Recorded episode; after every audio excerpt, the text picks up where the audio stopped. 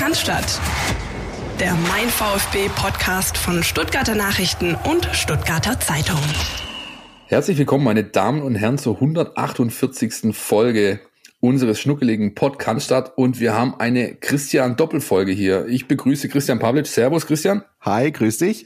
Und Christian Riedmüller. Grüß dich. Hallo, grüßt euch. Wir sprechen heute natürlich über äh, die Vorgänge rund um den VfB Stuttgart auf, sag ich mal, nicht sportlicher Ebene, haben aber auch die beiden Spiele dabei, nämlich der Rückblick auf das Schützenfest gegen die knappen VfB S04 ist natürlich noch nicht lange her, müssen wir drüber reden, hat auch einige Geschichten produziert, dieses Spiel. Wir haben äh, einen Spieler im Fokus so ein bisschen, Wataru Endo, glaube das könnt ihr euch denken. Ähm, dann haben wir natürlich wie immer unseren NLZ Newsflash dabei und blicken auf die anstehende Partie gegen die SGE, gegen die Adler aus äh, Frankfurt. Das Spiel, ähm, das ja, glaube ich, so mit ziemlicher Freude erwartet wird bei beiden Mannschaften auch, weil es zwei Mannschaften sind, die sich gerade recht gut präsentieren, könnte ein richtig stabiler Kick werden. Einsteigen aber erstmal, äh, Christian, äh, Christian, wie machen Christian wir das ist gut, ne? Christian ist gut, ja, ja, genau. Ähm, der Christian aus Tübingen, fangen wir es machen wir es doch mal so rum. Ähm, deine Eindrücke zum Spiel, wie war es denn da, da, am Wochenende? Hat dich das äh, abgeholt, nehme ich an, das 5 zu 1 des VfB gegen Schalke? Ja, total natürlich. Ich meine, ich bin ja selber Torwart gewesen, deswegen gucke ich auch immer insbesondere auf unseren Torwart und was der, was der Kobel da in dem Spiel geleistet hat, in der, in der Phase, wo es kritisch für den VfB war, das war überragend. Aber sechs Tore, aus meiner Sicht ein hochverdienter Erfolg, überragende erste Halbzeit. Wir lassen uns inzwischen auch von krassen Schiedsrichterfehlentscheidungen nicht aus der Spur bringen. Es macht einfach total Spaß, dem VfB und der Mannschaft zuzuschauen. Und das bei all den ähm, Dingen, die da im Umfeld passieren, die Mannschaft so unbeeindruckt davon ist, obwohl es so viele junge Spieler sind, ein junger Trainer ist. Also ich finde das überragend und ich freue mich riesig ähm, auf, auf jeden Samstagmittag, wo wir um 15.30 Uhr kicken können. Herr Pavlic. Ja, ähm, ich ähm, hatte die Freude, im Stadion gewesen zu sein am, am vergangenen Samstag. Natürlich wieder ohne Zuschauer. Das ist einfach echt traurig. Ich habe mich auch oft äh, gefragt, wie das wohl wäre, wenn da irgendwie auch in der 88. und 92. einfach diese zwei Dinger von Clement und die Davi nochmal schön äh, reingehen ins Tor. Da, da hätte die Cannstatter Kurve, glaube ich, auch ihre helle Freude gehabt.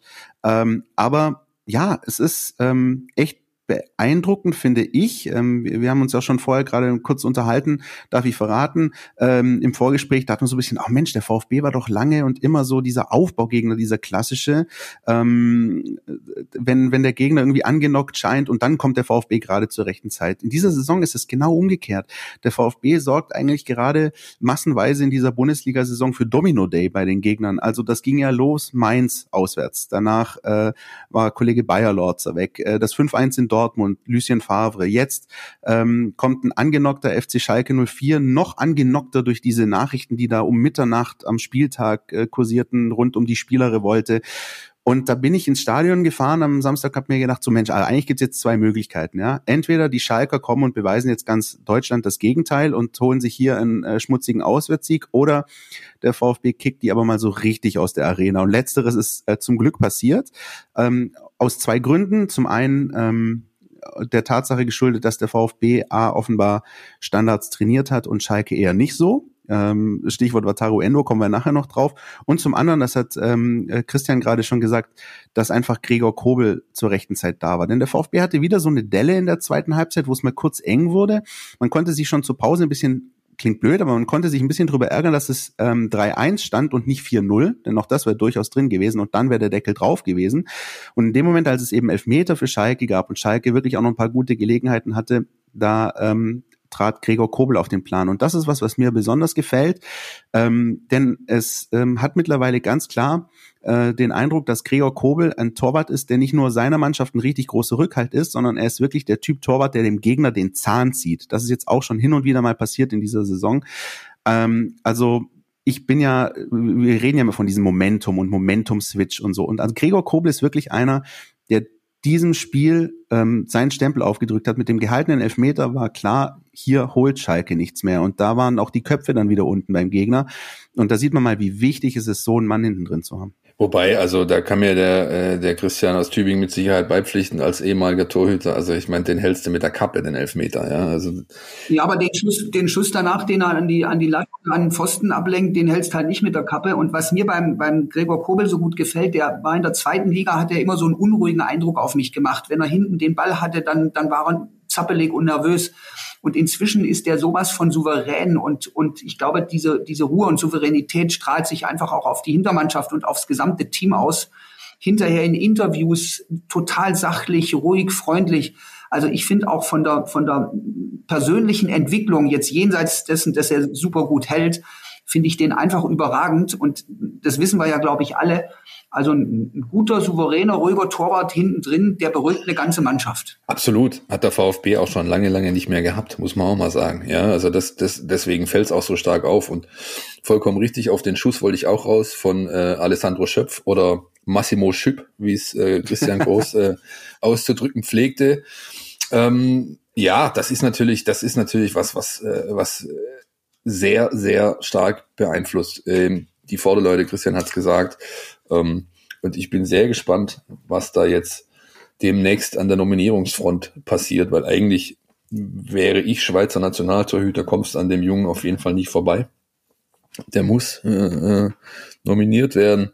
Ähm, ich, ja, also diese, diese Sachlichkeit, äh, dieses ruhige, ich weiß ehrlich gesagt nicht, woher es kommt. Ich kann mir nur ich kann es nur so erklären, dass er, dass er sich einfach stark, stark äh, entwickelt hat, dass ihm vielleicht auch diese diese Tatsache, dass er jetzt nach, nach Jahren, wo er so ein bisschen, ich will nicht sagen Wanderschaft, weil viele Clubs waren es ja nicht, aber in Hoffenheim kam er nicht weiter, in Augsburg war er nur ein halbes Jahr, dann ähm, VfB die erste Zeit mit der starken Drucksituation, du musst aufsteigen.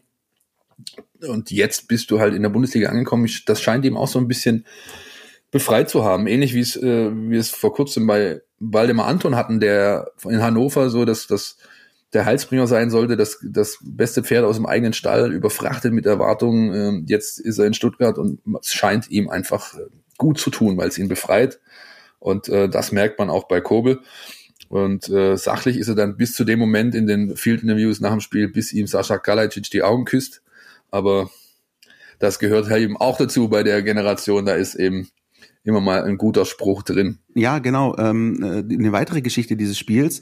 Ähm, du hast gerade so ein bisschen das Thema Gregor Kobel, äh, Nationalmannschaft angesprochen. Ich musste auch so ein bisschen dran denken, Philipp, wir haben auch während des Spiels ja geschrieben, ähm, dass ich mal irgendwann mal vor einem halben, dreiviertel Jahr mal, mal sowas gesagt habe wie, ah ja, Borna Sosa könnte sich schon auch vorstellen, übrigens noch zur EM mitzufahren. So, äh, auf der Position ist äh, Kroatien nicht gerade so gesegnet mit tollen Spielern. Ja, seit dem großen Robert Jani bei der WM 1998 kam da nicht viel. Und äh, Borna Sosa hat jetzt äh, korrigiere mich, sieben Torvorlagen in sieben Spielen. Das ist auch ein Lauf, würde ich sagen. Ne? Die letzten Wochen läuft's bei dem Jungen, ja. Auch da ähm, kam wohl was zum Tragen, was halt, sag ich mal, nicht nur rein auf das Sportliche äh, zu, äh, runterzubrechen ist. Klar, der Trainer schenkt ihm das Vertrauen, klar, er ist wohl so fit wie nie, aber auch die Tatsache, dass er halt irgendwie privaten Tapetenwechsel vollzogen hat, äh, umgezogen ist, die Eltern kamen, sind jetzt da, anscheinend tut es dem Jungen gut und man sieht das Woche für Woche auf dem Platz und ich meine, der linke Fuß, ich weiß nicht, wie oft ich hier in diesen Folgen in den letzten Monaten das schon immer wieder mal anklingen habe lassen. Der linke Fuß ist Wahnsinn. Wenn du also den Trainer, wenn du, wenn du den Trainingsbetrieb siehst, ob es im Trainingslager ist oder äh, die Zeiten, als wir noch das äh, wöchentliche Training zwei, dreimal besuchen konnten in Cannstatt unten, da siehst du halt einfach, dass das sehr, sehr, sehr gut ist. Ob ich so weit gehen wollen würde, wie Sven Missentat und sage, das ist Beckham-like, ähm, ja, mal abwarten. Äh, aber äh, es ist schon, es ist schon eine herausragende Qualität, die er hat. Äh, die siehst du so nicht oft in der Bundesliga. Christian, wie siehst du äh, Borna Sosa, David Beckham auf einer Skala von 1 bis 10? Wo, wo, wo ordnest du Borna Sosa da ein? Na, ich ordne den fast noch höher ein, weil ich, weil ich das Gefühl habe, dass der auch, auch hier wieder vom Menschlichen her und vom, vom ganzen Auftreten her ähm, ist ja jetzt nicht so eine schillernde Figur, die sich nach außen irgendwie selbst darstellen muss, sondern der spielt sein Ding runter und das auf einem fast von Spiel zu Spiel höheren Niveau. Und das gefällt mir sehr, sehr gut. Der David Beckham, der hat sicher auch immer sehr, sehr gerne inszeniert und in Szene gesetzt und und ähm, die Freistöße waren immer eine ganz große Bedeutung. Und ich habe beim Sosa das Gefühl, dass es dem wirklich um die Mannschaft geht und ähm, diese auch auch hier diese wie beim Kobel auch diese Ausstrahlung, die da, die da da ist, diese positive Ausstrahlung, dieses, diese Fröhlichkeit im Gesicht, dass man merkt, dem macht das Spielen auch Spaß. Ähm, einfach auch grundweg sympathisch und das gefällt mir neben der fußballerischen Klasse ähm, bei ihm auch sehr, sehr gut. Das, ähm, glaube ich, kann man auf jeden Fall so stehen lassen. Mir bleibt übrigens vom vergangenen Wochenende ähm, ein Bild in Erinnerung. Also wir bekommen natürlich auch während des Spiels auch immer die, die, die Fotos von unseren Kollegen von der äh, Fotoagentur Baumann. Und ein Bild ist mir ganz besonders in Erinnerung geblieben. Da musste ich an das denken, was äh, Christian aus Tübingen gerade gesagt hat.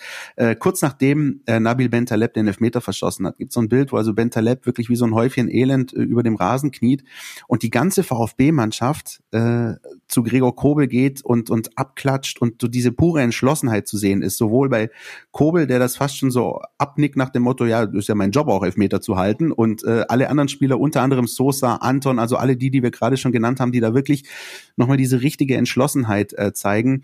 Äh, äh, wunderbares Bild und ähm, manchmal zeigen auch solche äh, Situationen einfach, dass eine Mannschaft wirklich lebt.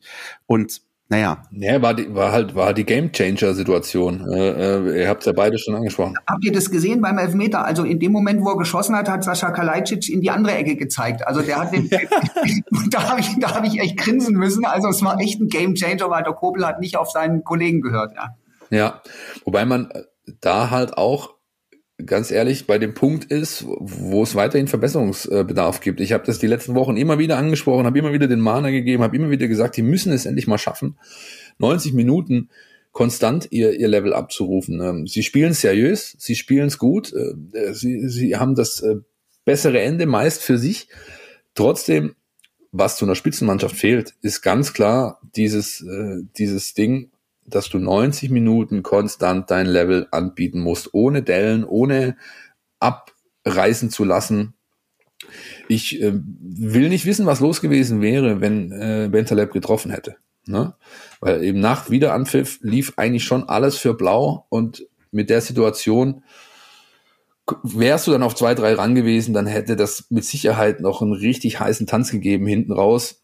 Und ähm, so wie gesagt, durch Kobels äh, starke Tat nimmst du das Spiel eben dann mit, vielleicht mit ein, zwei Toren zu hoch, wobei ich mich sehr, also das Tor, das mich am meisten gefreut hat, ehrlich gesagt, war das von Philipp Clement, wo man auch, wo man auch, wo man ganz schnell, ganz kurz nach dem Tor gesehen hat, wie viel es für ihn bedeutet, wo er so nach unten geht, beide Fäuste ballt und sich selbst so Yes quasi zuruft. Da hast du wirklich gesehen, der Kerl hat es wirklich mal gebraucht, dass ihm mal was gelingt, denn die letzten Male, wo er eingewechselt wurde, ähm, ja, ging er eben, ich will nicht sagen unter, aber er ist nicht aufgefallen, hat nicht so wunderbar funktioniert. Ähm, und wir müssen, glaube ich, nicht drüber reden, dass äh, seit Philipp Clement in Stuttgart ist, der Knoten noch nicht so wirklich geplatzt ist. Ich hoffe, es gibt ihm so ein bisschen auch was mit für die nächsten Wochen, dass es für ihn persönlich besser läuft, denn ähm, das wäre wünschenswert auch, dass der VfB diese Optionen von der Bank, äh, glaube ich, äh, ja noch intensiver nutzen kann. In den letzten, im letzten Spiel ging's gut mit zwei, mit zwei Joker-Toren. Ähm, hat immer wieder auch mal ähm, gute Impulse von der Bank gebracht, aber grundsätzlich geht da einfach noch mehr bei den Jungs, sage ich mal, Kaderpositionen 14, 15, 16 aufwärts.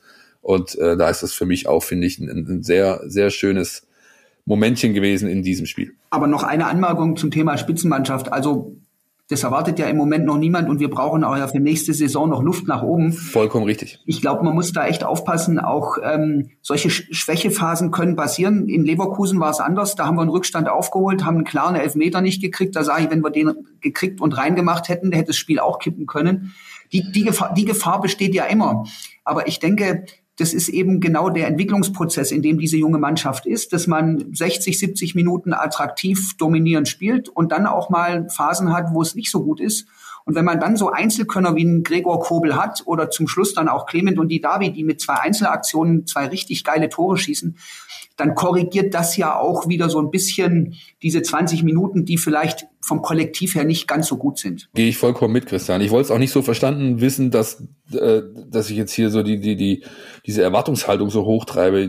Das ist ganz klar ein Entwicklungsthema bei Mannschaften, äh, die so jung sind wie der VfB Stuttgart. Auch vollkommen logisch, dass es eben solche Phasen gibt. Das, ich wollte es, wie gesagt, eher in die Richtung äh, äh, wie du es eigentlich auch gerade angedeutet hast, äh, verstanden wissen, das ist eben genau der, der Punkt, woran sie noch äh, arbeiten können, arbeiten müssen, wo noch jede Menge Potenzial schlummert. Und wenn man das heben kann, dann werden wir sehr unterhaltsame nächste Monate erleben. Da bin ich mir ziemlich sicher. Entwicklungsschritte ist ein gutes Stichwort gewesen. Da muss man sich fast die Frage stellen an, an der Stelle, wo soll das denn noch hinführen mit Wataru Endo, äh, der am äh, vergangenen Wochenende ein, ein super Spiel abgeliefert hat, dass er grundsolide ist von Woche zu Woche, ist fast schon nichts Neues, ähm, aber jetzt auch noch zwei Tore, zwei Vorlagen, der mit Abstand laufstärkste Spieler auf äh, VfB-Seite. Ähm, das war so ein Wow-Spiel, oder? Das war also am, äh, spätestens als am Ende noch die zwei Vorlagen kamen zum 4-1, 5-1, ähm, hat man sich gedacht, so also das ist ja wohl mal eine, eine runde Leistung. Ähm, wie habt ihr Wataru Endo gesehen am Samstag, Christian? Also ich denke mal, der Mann war selber überrascht bei den ersten zwei Toren, dass er den gesamten 16er für sich alleine hatte. Das stimmt, ähm, ja. Und ähm, trotzdem muss man sagen, ja, auch hier überragende Entwicklung an vier Toren beteiligt. Ähm, der, der, der Wert des, des, des Spielers steigt, glaube ich, gerade ins Unermessliche. Und ich glaube, wir, wir VfB-Fans ähm, haben nur diese eine große Hoffnung, dass der Mann uns noch möglichst lange erhalten bleibt, weil auch da wieder total fairer Spieler, super Ausstrahlung, ruhig. Der stellt sich nicht irgendwie in den Mittelpunkt oder sowas. Und ähm, das, das ist das, was, was auch beim, beim Wataru Endo so, so überragend ist. Und ähm, ich meine, eigentlich fällt gar nicht großartig auf von der, von der Persönlichkeit her, ähm, dass, das ein, dass das ein absoluter Spitzenspieler geworden ist, weil, weil, er, weil er keine Allüren zeigt oder sowas, sondern der spielt einfach sein Ding runter und das auf einem Niveau defensiv und offensiv. Ähm, da glaube ich schon, das ist gerade einer der Top-Spieler in der Bundesliga. Und da habe ich so ein bisschen Angst und Sorge, äh, wie lange der uns noch erhalten bleibt. Also die zwei Tore sind natürlich erwähnenswert. Vor allem eigentlich muss er noch ein drittes machen, denn bei der dritten Eckballsituation bewegt sich Schalke genauso mies. Ja, die stehen 5-3 Überzahl im Fünfer, laufen alle ballorientiert und dann steht er halt da hinten frei. Und beim dritten Mal kommt nur der Ball nicht durch. Ja, aber das ist halt, das ist ja geradezu grotesk. Also so wie Christian früher in der Bude stand, ähm, habe ich young, lange Jahre defensives Mittelfeld oder Innenverteidigung gespielt. Und ich glaube, selbst in unseren schlechtesten Zeiten in der Kreisliga B Stuttgart haben wir uns nicht so dämlich angestellt bei Eckballsituationen wie Schalke 04 an diesem Wochenende. Was die Tore überhaupt nicht schmälern soll und die Leistung schon gleich, gleich gar nicht. Nee, definitiv nicht. Ich äh, kann euch erzählen, am Samstagnachmittag, also im Stadion, ähm, hat man sich natürlich auch links und rechts umgeschaut. Man sagt ja auch immer, das gilt nicht nur für den Fußball, das gilt generell. Jeder macht Fehler und Fehler passieren. Wenn dann aber ein Fehler einmal passiert, sollte man vielleicht irgendwie gucken, draus zu lernen. Wenn er dann aber zehn Minuten später auf dieselbe Art und Weise wieder passiert. Und Leute, ich kann euch da sagen, also ein Skodran Mustafi, der zwar auch nicht äh, gerade das Spiel seines Lebens gemacht hat, aber was der an Schimpftiraden äh, rausgelassen hat nach dem 2-0, das ging fast eine Minute. Da hat er seine Mitspieler kurz alles geheißen. Das hört man ja dann in so einem leeren Stadion. Ähm, sagen wir so, den Frust konnte ich bis zu einem gewissen Grad schon nachvollziehen. Äh, das war natürlich, also wirklich, Philipp, wie du gesagt hast, äh, grotesk. Und trotzdem, ähm, Wataru Endo ist natürlich einer der, ja, wirklich jetzt einfach auch durch die Daten, Tor, Torvorlagen. Übrigens, der letzte VfB-Spieler, der vier direkte äh, Torbeteiligungen hatte, war? Boah, nee, sorry. Alexandru Maxim, man glaubt es kaum. Ja, ist auch sieben Jahre her, war der letzte.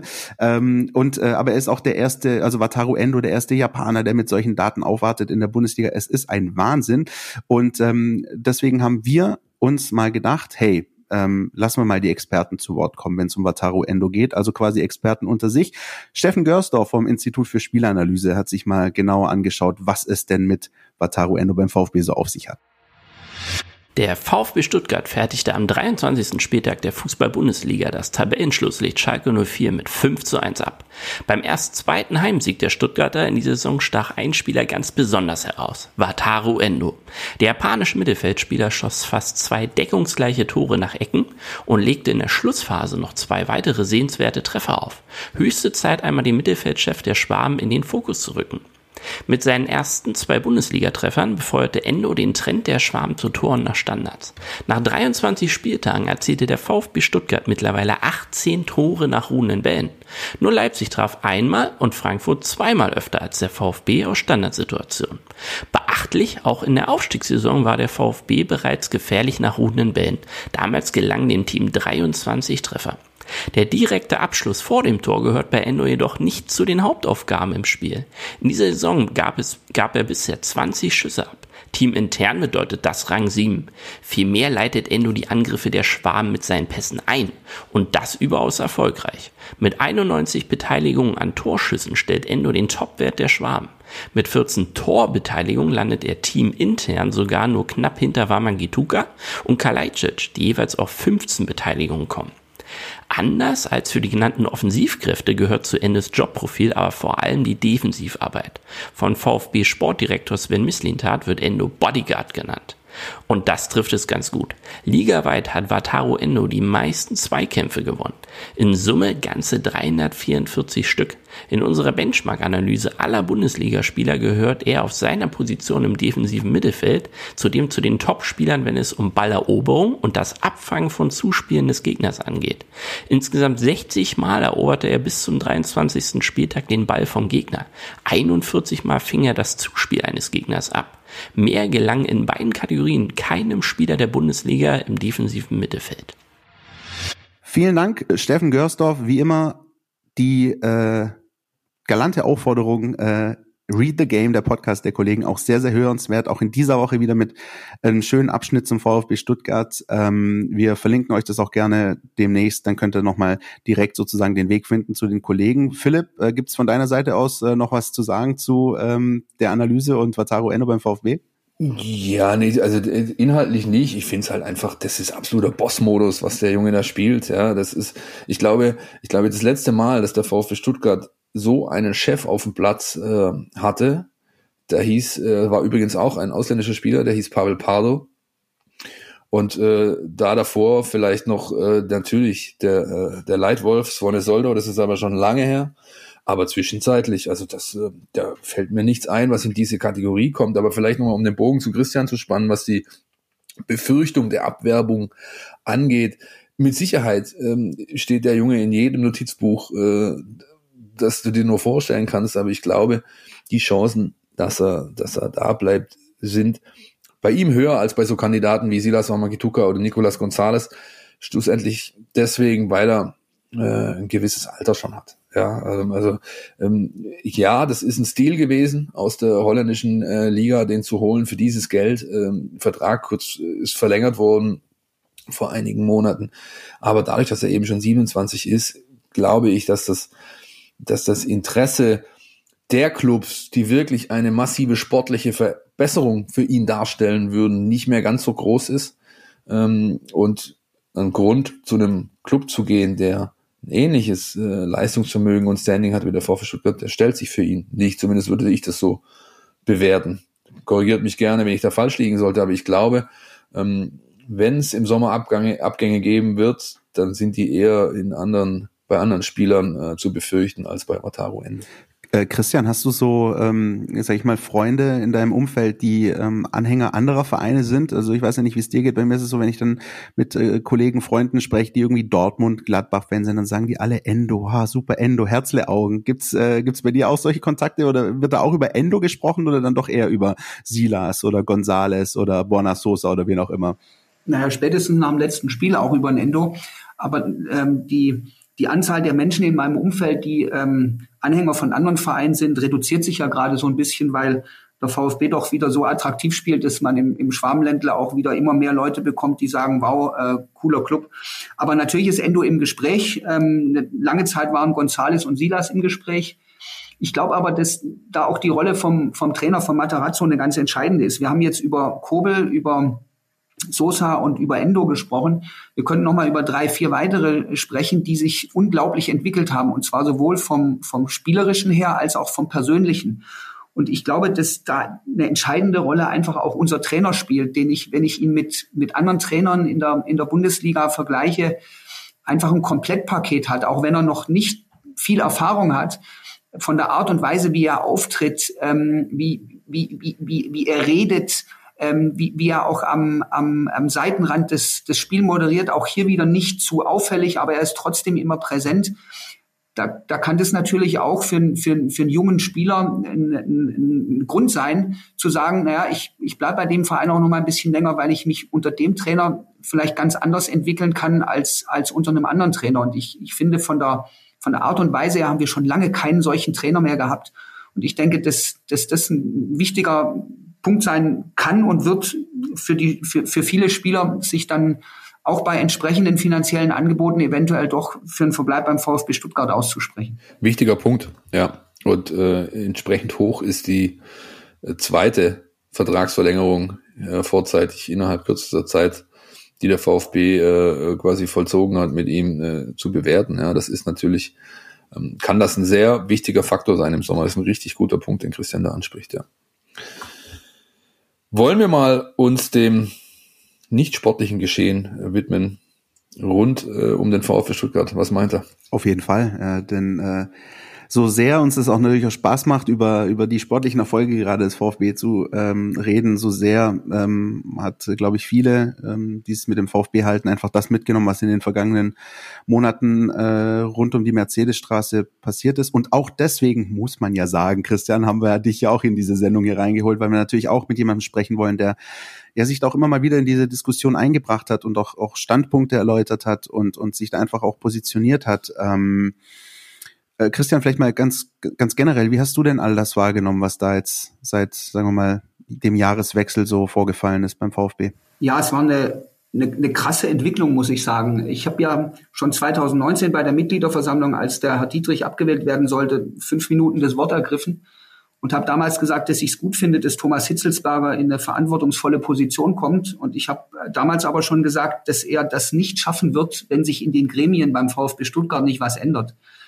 Und zusammen mit dem Datenskandal, mit der ganzen Ausgliederungsthematik ähm, äh, und der Problematik offensichtlich zwischen Hitzelsberger und Vogt ähm, hat sich da eine Dynamik entwickelt, die für alle, glaube ich, im, im Dezember überraschend war, als die Bewerbung und der Brief vom Hitz rauskam, weil vorher war relativ Ruhe auf der Front und die dann natürlich gegipfelt ist in der Vereinsbeiratsentscheidung, die, glaube ich, drei Stunden vorher niemand so für möglich gehalten hatte. Und was dann an personellen Veränderungen noch gekommen ist, ähm, das war schon krass. Auf der anderen Seite glaube ich oder bin ich sogar fest davon überzeugt, dass das dringend notwendig war, dass die Art und Weise natürlich von der Außendarstellung her katastrophal war. Auf der anderen Seite hat es im VfB aber jetzt auch die Chance gegeben, in den Gremien ganz neu anzufangen, aufzuräumen, alte Seilschaften wegzubekommen. Und es wäre mit einem friedlicheren Prozess und mit einer besseren Außendarstellung zwar möglich gewesen, aber hätte deutlich länger gedauert. Und alle anderen um uns herum, Hamburg, Kaiserslautern, Schalke, Köln, egal wen man nimmt, schaffen es ja seit Jahren und Jahrzehnten auch nicht. Und deswegen ähm, glaube ich, dass das auch eine riesengroße neue Chance für unseren VfB Stuttgart bedeutet klingt fast so ein bisschen nach ähm, heilsamer Schock, äh, also wenn, wenn ich das irgendwie einordnen wollte, was du gerade gemeint hast. Also sozusagen das, all das ähm, so unschön es auch war, ich glaube, zu dem Schluss sind Philipp und ich auch in den vergangenen Wochen schon gekommen, mittlerweile als Chance gesehen werden muss, oder? Wenn wir wollen ja hier auch versuchen, eher noch den Blick jetzt nach vorne zu richten, dann würdest du das auch so sehen? Naja, es ist ja so, wenn man, wenn man sich das mal mit der Ausgliederung anschaut, das ist für mich schon, schon so ein, so ein Wendepunkt gewesen wir Mitglieder haben dem, dem, dem VfB einen unglaublichen Vertrauensvorschuss gegeben, als wir mehrheitlich für diese Ausgliederung gestimmt haben. Und wir haben den damals handelnden Personen unglaublich viel geglaubt und abgenommen. Und seit diesem Zeitpunkt ist im Prinzip alles in die Hose gegangen. Wir haben jetzt hinterher erfahren, dass mit Daten ähm, illegal umgegangen worden ist. Die Satzung ist sagen viele eine Katastrophe, zumindest in Teilbereichen und gehört dringend überarbeitet. Damals haben die verantwortlichen Personen Menschen in den Aufsichtsrat, also in das höchste Kontrollgremium reingetan, die sehr, sehr stark AG-lastig und investorlastig waren und weniger, glaube ich, auf die Interessen des EV Rücksicht genommen haben, obwohl wir 88 Prozent der Anteile im EV haben. Dann kam ähm, die Aussage vom Herrn Geiser damals beim dunkelroten Tisch ist, ist auf jeden Fall so, dass der ähm, Präsident auch Aufsichtsratsvorsitzender wird. Und als sich dann Thomas Hitzelsberger beworben hat, da war äh, davon nichts mehr zu hören. Dann kam der Brief vom, vom Hitz und niemand hat äh, reagiert. Als äh, der Abgesandte des Investors vor ein paar Jahren Guido Buchwald öffentlich attackiert hat, also der 12 Prozent äh, Anteilseigner attackiert den Ehrenspielführer des Vereins, da wird es kommentarlos hingenommen, bis heute keine Entschuldigung ähm, erfolgt. Ähm, dann weigern sich Vereinsbeirat, ähm, Präsidium und Aufsichtsrat Stellung zu nehmen, wenn ein Vorstandsvorsitzender den Aufsichtsratsvorsitzenden in dieser Art und Weise angreift. Und da ist so viel passiert, dass das Vertrauen, das eigentlich in den letzten Jahren wieder aufgebaut worden ist und wo aus meiner Sicht auch Klaus Vogt einen großen Anteil dran hat, weil er das sehr, sehr gut gemacht hat mit den Mitgliedern. Dieses Vertrauen ist jetzt wieder komplett weg. Und jetzt haben wir zwar viele Veränderungen und Ruhe, aber ähm, man kann jetzt auch nicht einfach weitermachen und sagen, so tun, als ob nichts geschehen ist und sagen, wir konzentrieren uns jetzt wieder nur auf das Sportliche, ähm, weil wir haben ja jetzt Wahlen vor uns und vor allem wir haben die Konstellation im Aufsichtsrat nach wie vor. Und ich habe in meiner Präsidentschafts ähm, äh, bei einem äh, dunkelroten Tisch abends gesagt, dass ich den Aufsichtsrat als sehr, sehr kritisch äh, betrachte, weil der schon auch mitverantwortlich für den Niedergang des VfB in den letzten Jahren war. Und dafür bin ich ähm, vor allem von äh, Mitgliedern der Gremien des VfB Stuttgart scharf attackiert worden. Ähm, ich habe damals gar keine Namen genannt. Ich habe nur gesagt, man muss die Amtszeiten, wenn die auslaufen, überprüfen und genauso wie bei jedem Trainer, Spieler, Sportdirektor und Vorstand dann sagen, hat der eigentlich seinen Job gut gemacht, das einzelne Aufsichtsratsmitglied oder nicht. Und ich glaube, das ist jetzt wirklich noch eine, eine, eine, eine entscheidende Aufgabe, ähm, dass es auch da noch notwendige Veränderungen gibt äh, im Sinne des EV, aber natürlich auch im Sinne von der starken Wirtschaftlichkeit des VfB Stuttgart, weil wir haben gerade über Kobel und Endo und andere gesprochen. Wenn wir die halten wollen, brauchen wir auch Geld. Und da ist, glaube ich, noch einiges zu tun. Schwierig finde ich in diesem ganzen Kontext, ja, Neustartsituation, die ist gegeben. Ja, ähm, dennoch finde ich diese, diese, diese Diskussion, die, die, die stattfindet, äh, die ist sehr lagerlastig. Das ist ja auch logisch irgendwo. Christian hat das gerade gut aufgezeigt. AG, EV. Sie ist mir aber auch zu sehr, zu sehr äh, personenbezogen. Das heißt, es, mir wird immer noch zu sehr über diesen, äh, über diese beiden polarisierenden in Anführungszeichen äh, Person Hitzelsberger Vogt gesprochen. Ne? Das ähm, finde ich ist ein ganz, ganz wichtiger Punkt, wenn man nach vorne kommen will, dass man versucht, das unabhängig der Protagonisten so ein Stück weit ähm, zu, also diese Diskussion zu führen und das ist äh, schwierig hinzubekommen. Ich wüsste jetzt beispielsweise keinen Königsweg, wie man das, wie man das schaffen könnte. Naja, man muss ja sagen, ich stimme, ich stimme dir da voll zu. Ich glaube nicht, dass Thomas Hitzelsberger und Klaus Vogt das Grundproblem sind, sondern das Grundproblem ist das, was ich gerade skizziert habe. Und wenn natürlich ähm, ein neuer, unerfahrener Präsident und ein junger, neuer, unerfahrener Vorstandsvorsitzender ähm, aufeinandertreffen, in der Corona-Zeit, in einem Datenskandalzeit, mit den ganzen Nachwehen der Ausgliederung, und dann vielleicht nicht von Anfang an so richtig gut miteinander zurechtkommen. Dann ließe sich sowas korrigieren, wenn ich irgendwelche vernünftigen Leute in den Gremien hätte, egal ob im Präsidium, im Aufsichtsrat, im Vorstand oder im Vereinsbeirat. Da hat aber niemand moderierend eingegriffen. Da hat niemand gecoacht oder es ist zumindest niemandem gelungen.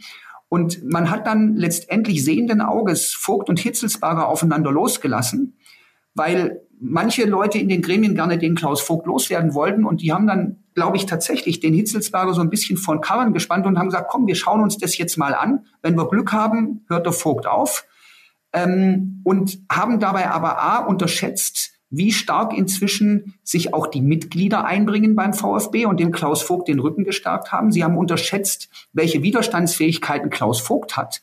Und sie haben eben unterschätzt, dass ein Thomas Hitzelsberger den ich tatsächlich sehr schätze, einfach unerfahren in so einer extremen Krisensituation ist und da einige Fehler gemacht hat. Und ich werfe dem ganz bewusst diese Fehler nicht vor, weil wenn wir einen jungen Mann als Vorstandsvorsitzenden etablieren, dann müssen wir wissen, dass da nicht alles rund läuft. Nur, wenn man das weiß, dann braucht er Unterstützung und die hat er aus meiner Sicht von niemandem bekommen. Ich befürchte sogar, dass er von dem einen oder anderen da noch weiter reingetrieben worden ist.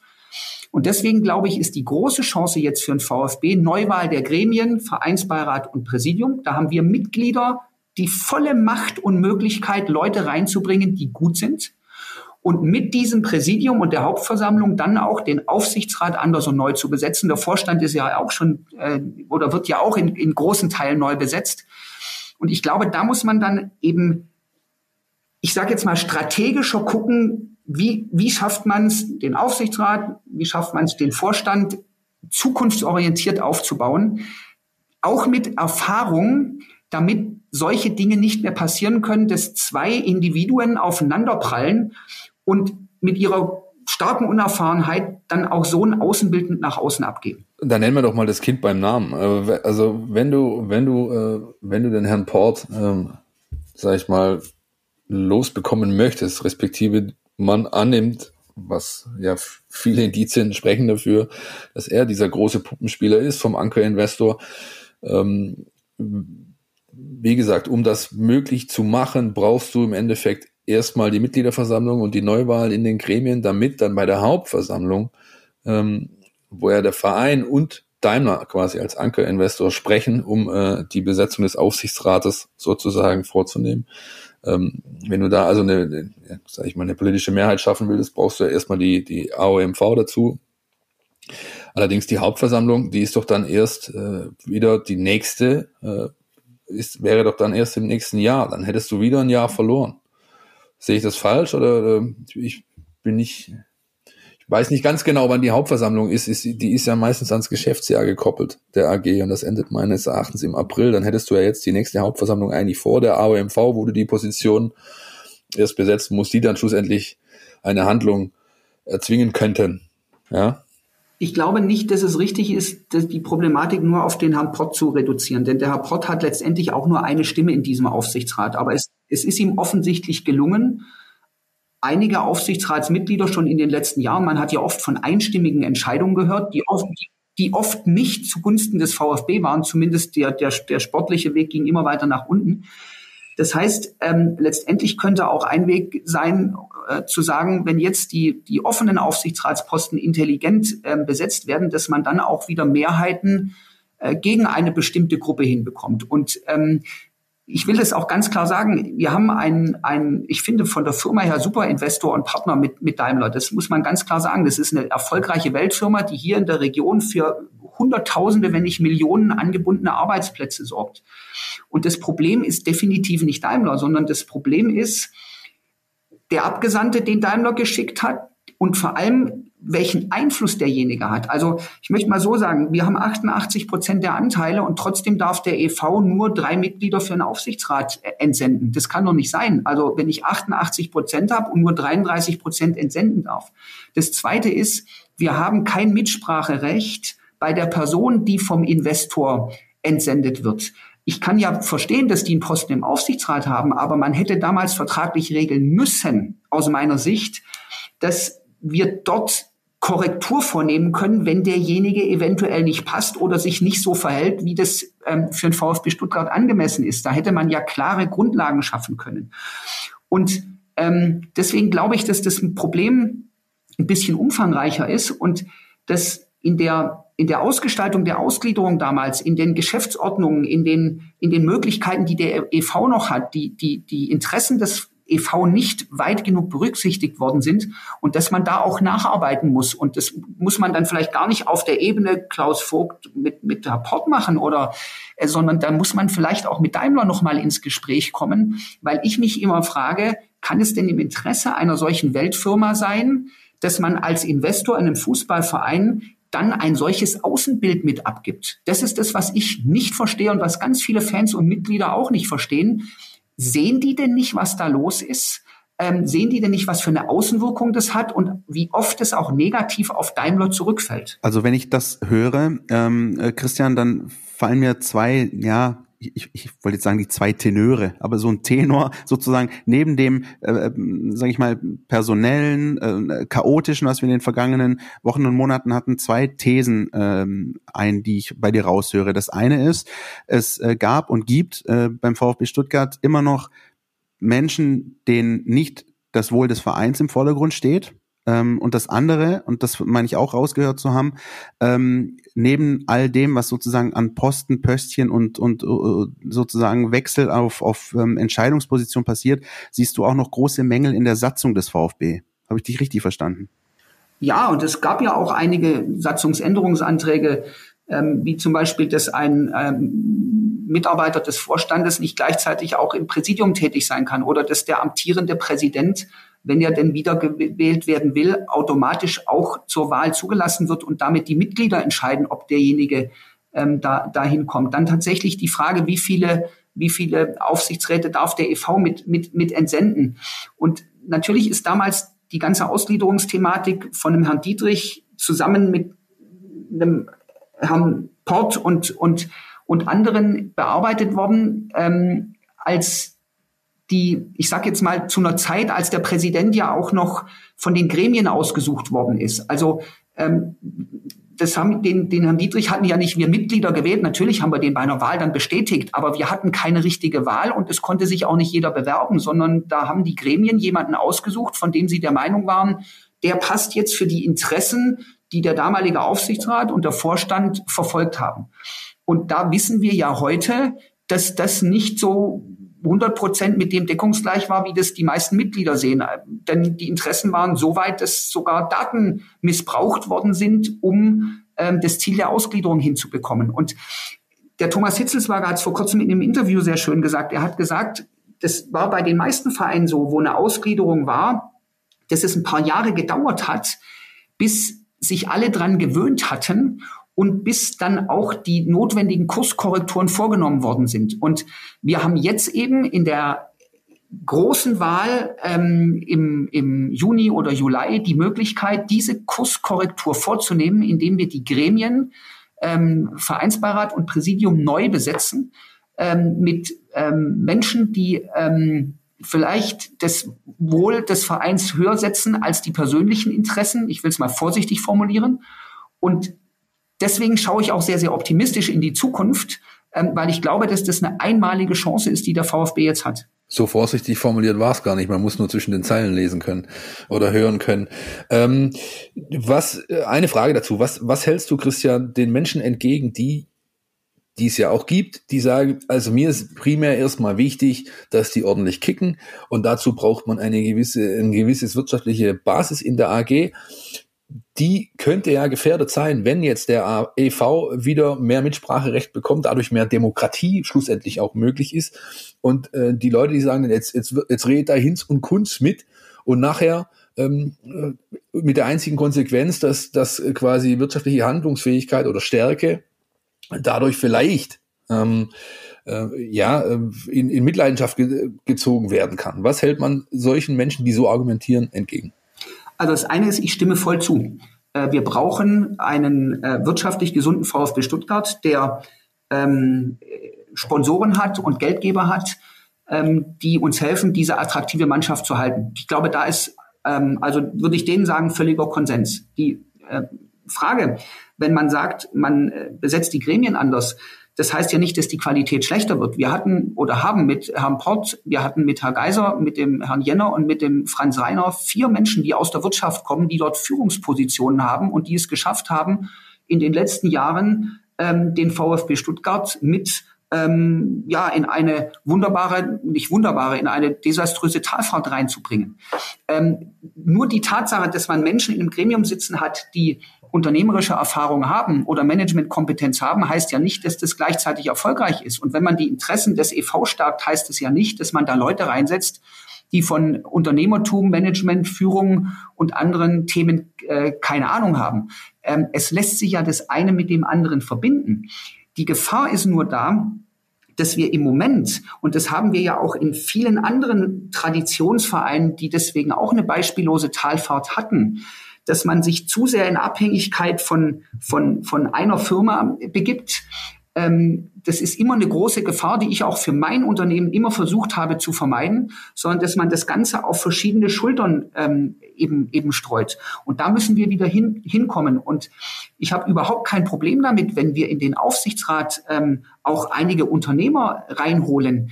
Es müssen aber solche sein, wo man das Gefühl hat, dass sie tatsächlich die Entscheidung für den VfB Stuttgart treffen und ähm, nicht so sehr für eine bestimmte Gruppe an Personen oder an Unternehmen, wo dann das persönliche Wohl über dem des, äh, des Vereins liegt. Und deswegen sage ich, ähm, eine hohe Wirtschaftlichkeit, ähm, gute Geldgeber und gleichzeitig ein vernünftig geführter ähm, Verein äh, lassen sich, äh, schließen sich überhaupt nicht aus. Da gibt's in der Bundesliga ähm, ich sage jetzt mal mit Frankfurt, mit Mönchengladbach auf einem ähm, etwas niedrigeren Niveau von den Geldgebern her mit Freiburg, mit Augsburg, Union Berlin jetzt genug Beispiele, wo das hervorragend funktioniert. Noch eine Frage dazu. Wenn man, wenn man jetzt sieht, wer im Aufsichtsrat schon ist, beziehungsweise ähm, dazukommen soll, äh, namentlich äh, Cem Özdemir, dann gibt es Stimmen, die sagen, äh, auch das hört man, äh, hörte man in den letzten Monaten äh, vor der, sag ich mal, personellen Rochade, die jetzt stattgefunden hat,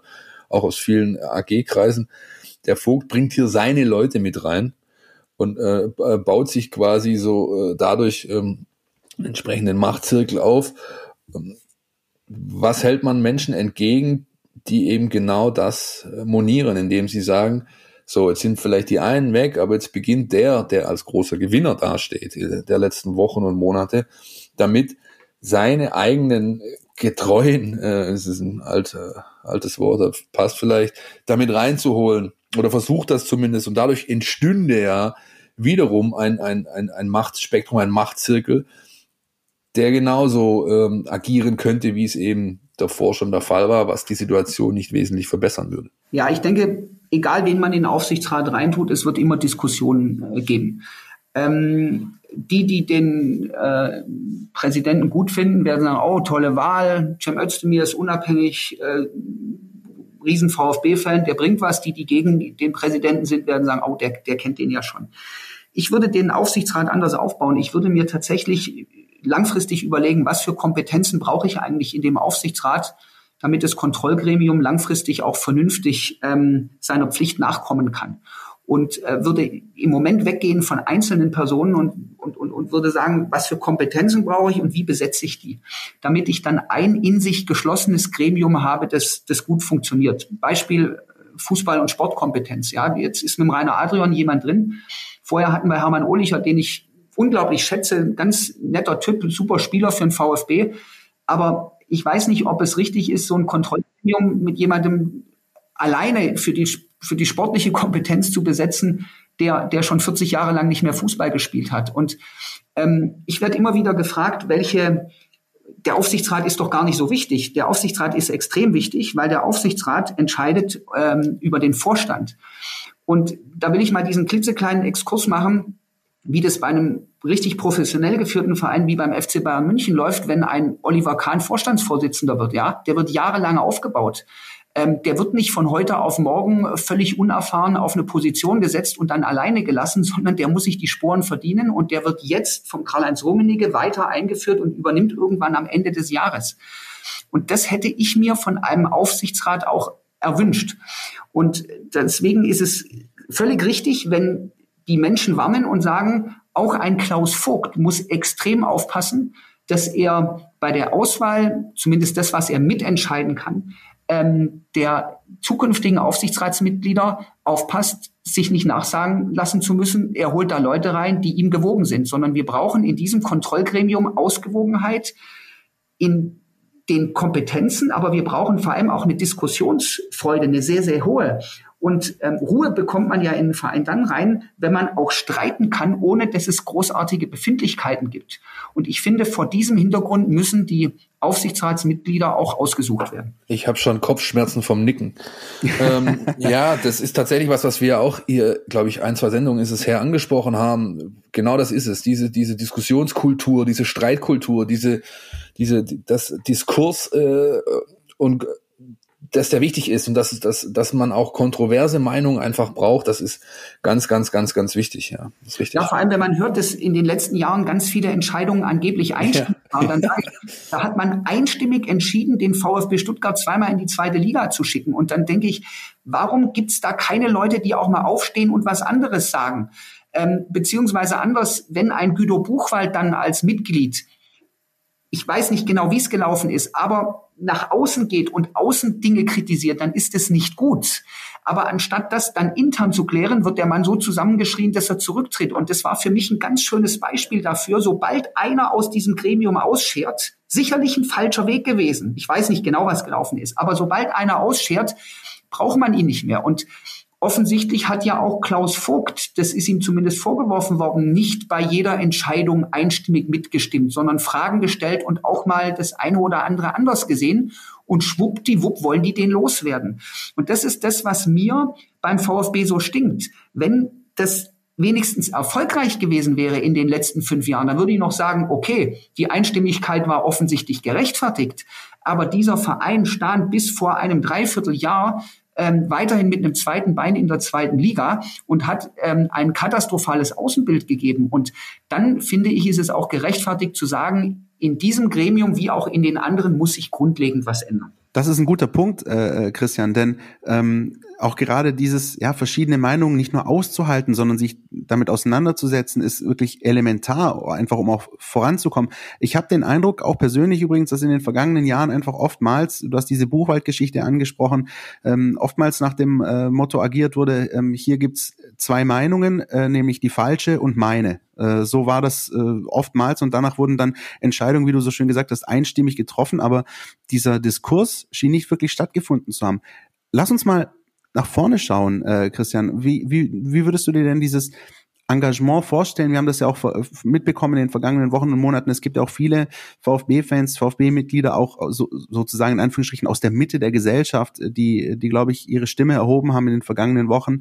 Wie sehr würdest du dir denn da ein Engagement von diesen Menschen äh, wünschen? Und ähm, inwieweit kann sich denn ein Christian Riedmüller möglicherweise ein Engagement beim VfB Stuttgart vorstellen demnächst? Also es werden ja im Sommer neun Vereinsbeiräte gewählt und zwei Präsidiumsmitglieder und der Präsident. Und ich wünsche mir, dass es für alle ähm, Positionen ähm, Kandidaten gibt. Ich fände es auch ganz wichtig, dass es einen guten Gegenkandidaten zum Klaus Vogt gibt, weil ähm, der Klaus Vogt wird äh, eine weitere Amtszeit als Präsident auch nur dann vernünftig überstehen, wenn er die Legitimation der Mitglieder hat, weil die ihn in einem Wahlkampf damals, wie zum Beispiel gegen mich, ähm, wo er ja dann auch klar gewonnen hat, ähm, wo er dann auch besteht. Und ähm, für alle diese genannten Positionen ähm, kann man sich jetzt unter, unter bestimmten Voraussetzungen bewerben. Und das ist mein großer Wunsch an die Mitglieder.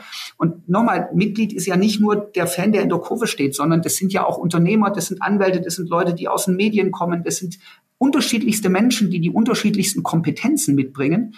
Und äh, die sollen sich jetzt A äh, bewerben und B dann natürlich auch rege bei der, bei der Mitgliederversammlung dabei sein, entweder vor Ort oder hybrid oder rein digital, ähm, damit wir ähm, Gebrauch machen. Ich würde mir wünschen, sage ich ganz ehrlich, wenn die, ähm, wenn man, wenn man sich überlegt, ob nicht ähm, beide Präsid Präsidiumsmitglieder und auch noch ein Vereinsbeirat automatisch auch in, in Aufsichtsrat kommen, weil man dann dort ähm, mehr Personen hätte, die im Prinzip von den Mitgliedern ähm, gewählt worden sind. Ich glaube, dass, dass Rainer Adelon jetzt eine gute, gute Wahl war für, für ähm, fürs Präsidium, weil der, weil der doch vieles sehr sachlich und sehr, sehr kritisch distanziert sieht.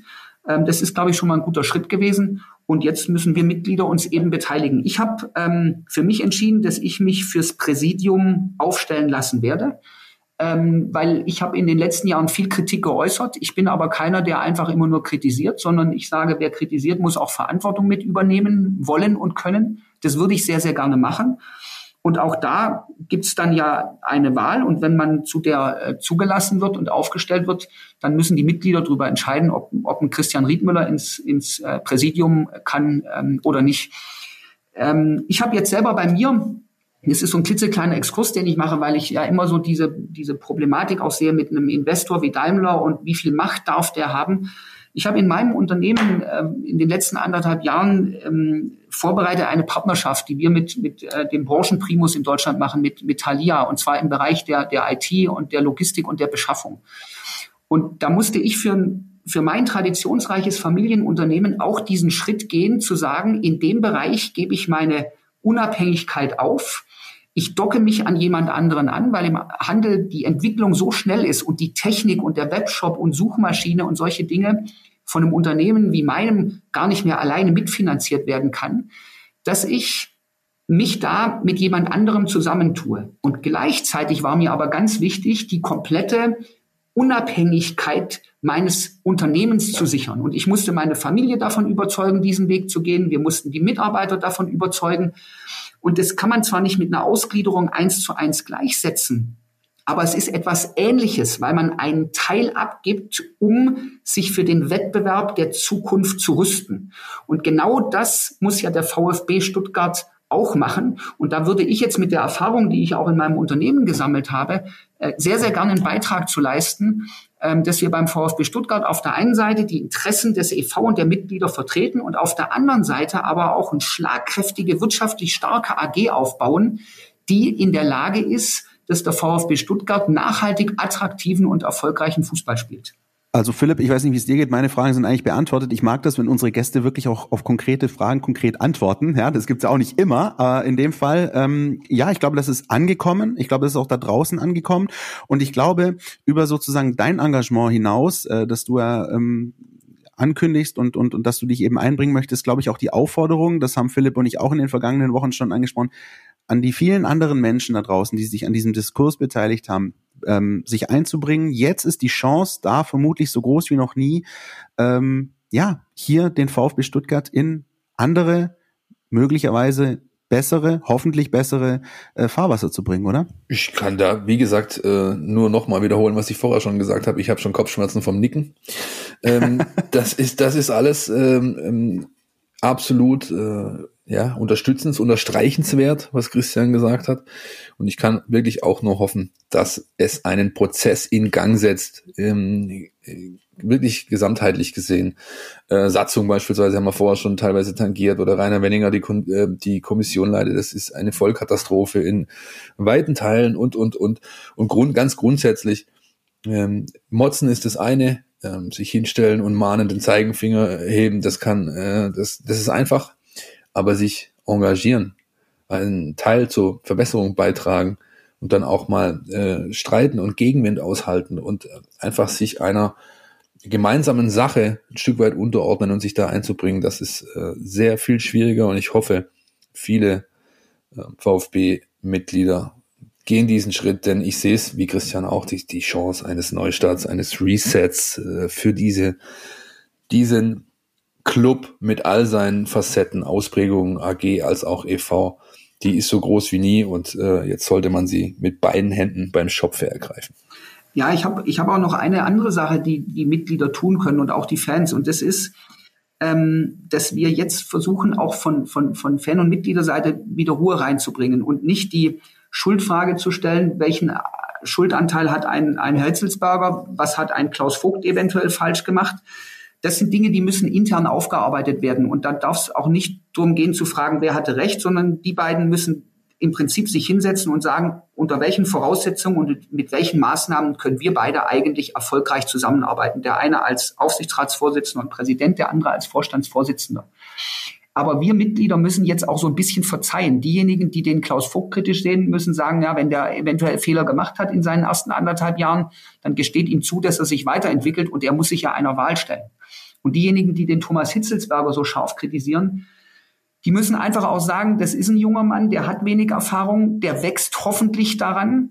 Ich wünsche mir nicht, dass es wie beim Bobic ist, dass, äh, dass, dass ein Hitz irgendwann weggeht und dann beim nächsten Verein äh, zu, zu Höchstform aufläuft, sondern dass er hier diese Erfahrung sammelt und sich weiterentwickelt. Aber die Voraussetzung ist auch, dass wir sagen, okay, der hat sich entschuldigt, Vielleicht hat das nicht so gemacht, wie man sich das vorstellt mit der Entschuldigung, aber auch das ist in so einem Prozess vielleicht etwas, was noch besser wird. Aber gucken wir jetzt nach vorne und geben wir beiden die Chance, den VfB voranzubringen. Wobei ich da auch klar sage, da habe ich diese eine Aufforderung an Vogt und Hitzelsberger, Leute, reißt euch mal zusammen und versucht mal nach außen hin wieder das Bild abzugeben, das wir noch vor drei Monaten hatten, als wir 5-1 in Dortmund gewonnen haben. Da habt ihr euch umarmt bei jedem Tor. Ihr müsst jetzt auch aufeinander zugehen, Größe beweisen. Ihr müsst keine Freunde werden, aber ihr müsst auch nach außen hin klar signalisieren, wir wollen jeder auf seinem Posten, aber gemeinsam den VfB nach vorne bringen. Weil eine Sache ist auch klar, ein Vorstandsvorsitzender kann sich nicht auswählen, ob er mit dem Aufsichtsratsvorsitzenden und Präsidenten gerne und gut zusammenarbeitet. Das muss er. Das muss er als Vorstandsvorsitzender. Die Wahl hat er gar nicht. Das geht nicht. Und der Präsident und Aufsichtsratsvorsitzende, der muss mit dem Vorstandsvorsitzenden, der, der, da ist, auch gut zusammenarbeiten, weil er hat ihn ja installiert und vor kurzem hat der Aufsichtsrat einstimmig dem Thomas Hitzelsberger das Vertrauen ausgesprochen. Und deswegen sind beide verpflichtet, jetzt aufeinander zuzugehen und gut und sympathisch miteinander zusammenzuarbeiten. Jetzt gibt er nicht nur konkrete Antworten, sondern übernimmt er auch noch die Sendungsführung hier. Sehr schön. Und ich wollte sagen, mehr Schlusswort geht eigentlich nicht unter diesen Punkt, oder? Dann würde ich sagen, in guter alter Manier, Philipp Meiselvoice, lass mal einen Jingle abfahren. NLZ News. Ja. Neues von den Nachwuchsmannschaften. Unser NLZ Newsflash diese Woche. Äh, ich halte ihn kurz, denn viel zu berichten gibt's nicht. Wir haben auf den äh, Seiten Stuttgarter Zeitung und Nachrichten.de und auch in der App eine große Auflistung zu den Trainerbesetzungen im Jugendbereich. Ähm, die Mannschaften spielen ja nicht. Wie gesagt, äh, Corona hat das ganze Thema weiterhin fest im Griff, aber es besteht die Hoffnung, dass es in der nächsten Saison, also ab Sommer, weitergehen wird. Äh, Thomas Krücken hat einiges kommuniziert, hat äh, Trainerbesetzungen bekannt gegeben. Lest ja alles in der App. Sportlich gab es immerhin ein äh, Spiel, das man bewerten äh, konnte, nämlich am Sonntag den 2 zu 1 Heimsieg gegen TUS Rot-Weiß Koblenz vom VfB 2. Die haben sich schwieriger gemacht als äh, als äh, ja vielleicht notwendig. Die die Jungs von Frank Fahrenhorst äh, haben eigentlich sehr solide gespielt, haben durch ein Abstaubertor von Mo Sanko, der äh, mittlerweile glaube ich auch so viele Tore wie einsetzt, er hat in der Regionalliga Südwest 1 zu 0 geführt, lange geführt. Hinten raus dann aber so ein bisschen eine kleine Parallele äh, zum, zum, zum VfB gegen Schalke, also eine, eine kleine Schwächephase in der zweiten Halbzeit gehabt, haben einen guten Gegner, der wirklich gut und aggressiv war und 90 Minuten nicht aufgegeben hat, wieder rankommen lassen, kriegen dann in der 86. den Ausgleich oder in der 87. und reagieren umgehend ähm, durch Joel Richter dann doch noch das 2 zu 1 Siegtor. War vielleicht ein bisschen die glücklichere Mannschaft, die das Ding gewonnen hat. Punkt wäre verdient gewesen. Weiter geht's für den VfB 2 am Samstag auswärts am Biberer Berg. Nee, warte mal, das ist. Das Offenbach. Das Offenbach. Offenbach ist Biberer Berg. Äh, Bornheimer Hang, so rum ist es richtig, äh, gegen den FSV Frankfurt. Und dass das nächste Auswärtsspiel wichtig ist, aber glaube ich jetzt mit äh, na, fast an die 40 Punkte ran, die der VfB 2 hat, auch wenn die Saison noch eine Weile geht und ähm, natürlich noch lang nicht alles äh, durch ist, aber es ist ein sehr, sehr gutes, ruhiges Fahrwasser, in dem sich diese Mannschaft bewegt, tabellarisch gesehen, punktetechnisch. Und das wiederum führt dazu, dass man in aller Ruhe äh, arbeiten kann, dass die Mannschaft, die natürlich auch sehr, sehr jung ist, äh, nicht so wirklich unter Druck steht, jede Woche liefern zu müssen. Und das tut einer zweiten Mannschaft gut. Da wird sich hoffentlich dann auch noch einiges, einiges tun, bis die Saison im Sommer ihren Abschluss findet. Das war's diese Woche mit einem relativ kurzen, knackigen NLZ Newsflash. Wollen wir auf das Spiel schauen? Frankfurt. So, das hätte ich jetzt auch oh, gesagt. Auch so ein bisschen, ich habe gerade äh, dir zugehört und habe mir gesagt, ja, in aller Ruhe, naja gut, in aller Ruhe muss der VfB jetzt natürlich auch nicht äh, nach Hessen reisen, aber so ein bisschen ähm, sage ich mal, eine Grundentspannung ob der tabellarischen Situation ist schon da, oder Christian? Ja, auf jeden Fall. Wir haben ja in der Hinrunde gerade gegen die guten Mannschaften wie, wie, wie Frankfurt, Dortmund, München auch, äh, Gladbach richtig gute Spiele gemacht. Ich glaube, der Druck ist jetzt weg. Und deswegen kann die Mannschaft, glaube ich, noch befreiter aufspielen. Und ich bin total optimistisch, dass wir was holen in Frankfurt das lasse ich mal dahingestellt, aber ich glaube, die Grundkonstellation ist, ist, ist stark. Also die, ich hatte es ja vorhin eingangs beim äh, Themen, bei der Themenvorstellung so ein bisschen angerissen schon, äh, Christian gerade eben auch. Ich glaube, die Grundvoraussetzungen für einen richtig geilen Kick, auf Deutsch gesagt, äh, stehen so gut wie selten, denn Frankfurt will, Frankfurt muss, Frankfurt ist stark drauf, will in die Champions League, ähm, der VfB kann völlig befreit aufspielen, hat ähm, natürlich auch eine, ja, eine, schon eine breite Brust irgendwo auch, ja, nach den nach den letzten Wochen und durch das letzte Spiel am Wochenende sowieso. Das ist eine Grundvoraussetzung, die richtig Spaß macht. Christian, ich freue äh, freu mich für dich, dass du im Stadion sein darfst. Ja, das ist echt, äh, also einfach diese, diese komplett ähm, sorgenfreie fast äh, Vorfreude ist wirklich super. Und ich muss äh, daran denken an das Hinspiel äh, gegen die SGE da das war glaube ich sogar das erste Geisterspiel in dem ich äh, vor Ort zugegen war. Das war für mich auch ein Wahnsinnsspiel. Ich weiß nicht ob ihr euch daran noch erinnert ähm, 2-0 Pausenführung Gonzales und Castro. Und dann ging es am Ende doch 2-2 aus. Das Ding hätte aber wirklich ohne Übertreibung auch 5-5 ausgehen können. Also das war ein unfassbares Fußballspiel. Tempo hin und her. Man konnte also ich bin gar nicht mit dem Schreiben hinterhergekommen. Das ist normalerweise klappt das immer irgendwie einigermaßen, aber bei diesem Spiel war es echt schwierig, da bin ich auch an meine Grenzen gestoßen. Und wenn das auch nur annähernd in diese Richtung geht, ähm, wie im Hinspiel, das bleibe ich dabei für mich eines der besten Saisonspiele überhaupt ligaweit, ähm, dann können wir uns auf was freuen. Und ähm, was ich auch interessant finde, das müssen wir natürlich an der Stelle auch ansprechen, der VfB erwischt den kommenden Gegner auch wieder in so einem Moment, naja, sportlich läuft's. Jetzt haben sie in Bremen 2-1 verloren, aber so ein bisschen Unruhe ist jetzt natürlich da auch wieder da. Es äh, steht mittlerweile fest, dass Freddy Bobic, äh, der äh, Sportvorstand, äh, Eintracht Frankfurt verlassen wird im Sommer, vermutlich in Richtung Big City Club. Äh, so ganz sicher ist es noch nicht, aber die Tendenz geht schon so dahin. Und so ein bisschen ähm, kriegt man da jetzt auch ein bisschen Magengrummeln so in, in Frankfurt. Ist das auch wieder so eine Situation, die naja, sag ich mal, dem VfB zu Pass kommt, wo man sagen könnte, jetzt, hallo, wir kommen übrigens, wir grätschen euch gern wieder ein paar Punkte ab. Äh, Christian, wie siehst du das? Naja, dann hätten wir in den letzten Wochen äh, immer zweistellig verlieren müssen. äh, wenn die Unruhe dann äh, maßgeblich ist für die, für, die, für die sportliche Entwicklung. Ich glaube, da sollte man nicht zu sehr drauf hoffen, sondern ich sage einfach, wir haben eine attraktive Mannschaft, die hat im Hinspiel gezeigt, dass sie es mit Frankfurt aufnehmen kann. Wir haben die eine Halbzeit lang sogar dominiert und ähm, hatten dann ein faires 2 zu 2. Das Spiel ist wieder ist ja kein Heim- oder Auswärtsspiel, es ist ja ohne Publikum. Von daher sage ich immer so ein bisschen auf neutralem Platz. Und ähm, da glaube ich, können wir unabhängig von Störfeuern, die vielleicht jetzt da auch äh, bei Frankfurt sind, ähm, selbstbewusst auftreten und sagen, wenn wir einen guten Tag erwischen, können wir auch gegen Frankfurt bestehen. So sieht's aus. Vollkommen d'accord. Also, wie gesagt, und vor allem, also ich gehe nicht mal das Thema Unruhe mit. Das mag jetzt in der äh, medialen Aufarbeitung der Thematik der Fall sein, dass dieser Eindruck vielleicht entsteht, aber ich meine, Freddy Bobic hat den ja nicht erst am Freitag gesagt, dass er gehen wird, sondern er hat es schon vor einem halben, dreiviertel Jahr getan. Die wussten ganz genau, ähm, dass es jetzt darauf äh, hinausläuft. Im Gegenteil, ich gehe sogar so weit zu sagen, dass Freddy Bobic äh, schon eher sehr früh die Weichen dafür gestellt hat, intern, dass die Eintracht in aller Ruhe eine Nachfolgeregelung da treffen kann. Und insofern, das ist, das ist ein Thema für die Medien, vielleicht für manche Fans, intern glaube ich nicht. Und der Mannschaft, ähm, der wird sowieso äh, überhaupt nichts ausmachen, genauso wie es Christian gesagt hat, wie es beim VfB ja auch nicht der Fall war, sonst hätten wir hier über ganz andere Dinge zu reden, sportlicher Natur, als wir das äh, tun können aktuell. Ähm, wollen wir mal hören, was, was unser Taktikexperte zu sagen hat, der Jonas? Sehr gerne.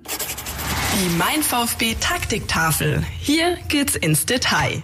Eintracht Frankfurt ist eine Mannschaft, bei der man einige Parallelen ziehen kann zum VfB. Beide Teams gehören sicher zu den positiven Erscheinungen dieser Saison und setzen eben auch auf ein ähnliches taktisches Grundgerüst. Beide eben mit dieser Dreierkette meistens, beide flexibel ausgerichtet.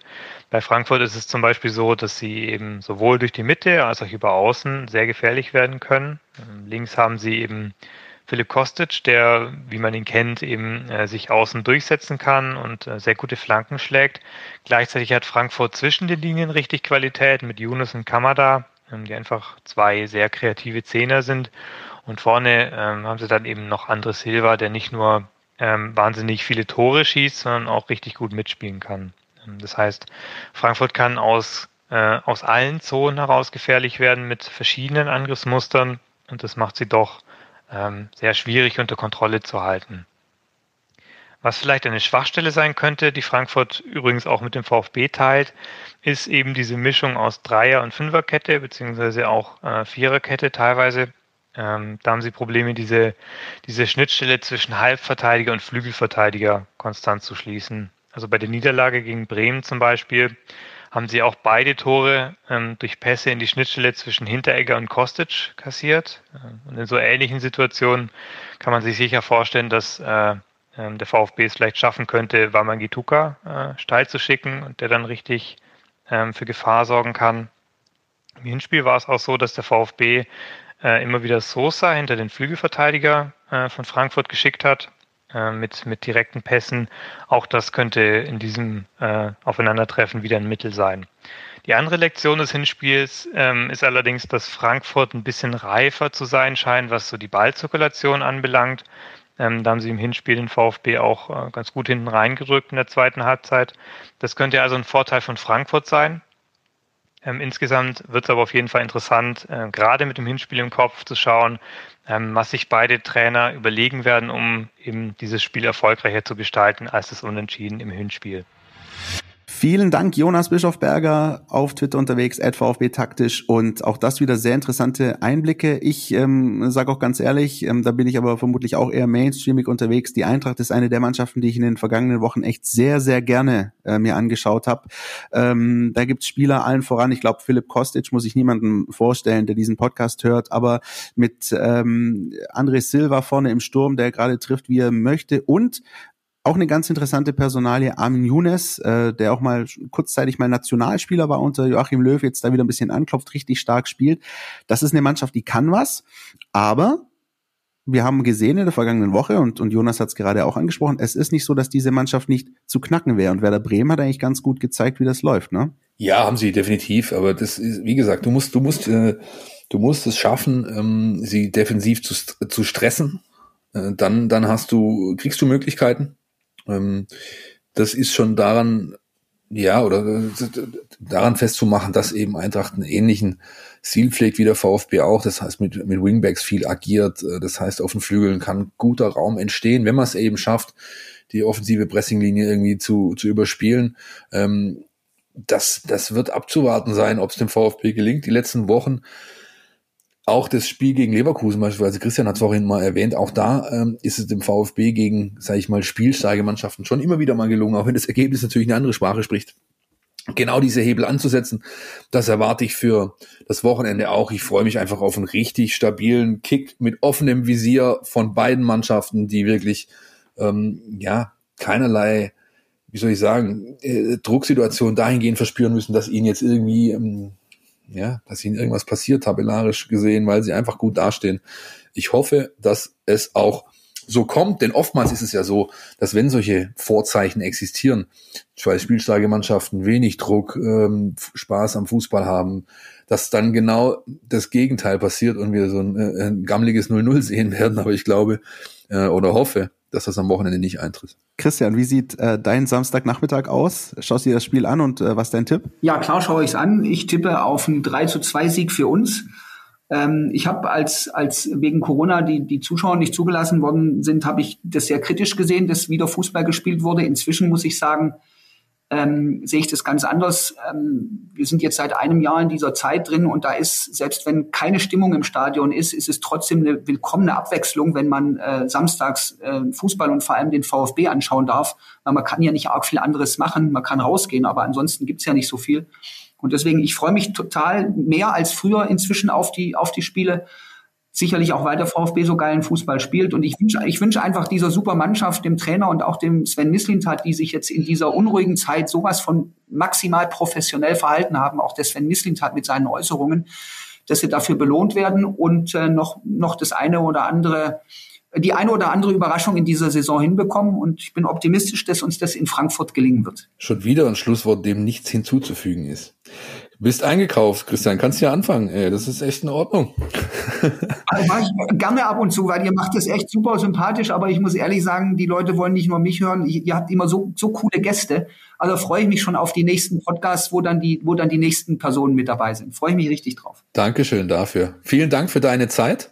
War eine richtig runde Nummer, hat mir großen Spaß gemacht und ich glaube, ich kann auch für Christian P sprechen aus O ne? nicht aus Tü, äh, der, äh, äh, der glaube ich, dasselbe empfunden hat, oder Christian? Definitiv. Äh, große Freude. Vielen Dank, äh, Christian. Ich fand es auch schön. Ich glaube, zum ersten Mal, dass wir einen Christian bei uns hatten. Also so, ja, dass, absolut. Das, ne? War ein bisschen verwirrend für mich, aber äh, ja. Du hast es gut gemacht, Philipp. Es war okay. Also ich habe ja. ich habe es mir schlimmer vorgestellt am Anfang. Als ich äh, dann, als mir eingefallen ist, oh, das ist ja vornamentechnisch eigentlich ziemlich kompliziert, aber es war okay. Ich glaube, wir sind ganz gut durchgeritten und wir hoffen natürlich, dass ihr da draußen auch einigermaßen den Überblick behalten habt über das, was wir hier hatten. Ähm, ich fand ähm, war war echt eine, eine, eine gute Runde mit auch vielen Ansätzen, die man mitnehmen kann für die kommenden Wochen. Wir werden das beobachten. Äh, Christian, vielen, vielen Dank. Wir werden auch äh, beobachten, was du weiterhin machst und wie das mit äh, deinem Engagement rund um den VfB läuft. Ich glaube, ähm, da können wir echt ähm, ja, uns auch freuen auf das, was in den kommenden Wochen passiert. Christian und Philipp, ich danke euch beiden. Es hat richtig Spaß gemacht. Ihr seid eine coole Truppe und ich freue mich auf die nächsten Podcasts. Alles, alles Gute euch. Bis bald. Bis nächste Woche, Leute. Ciao, macht's gut. Ciao. Podcast Der Mein VfB Podcast von Stuttgarter Nachrichten und Stuttgarter Zeitung.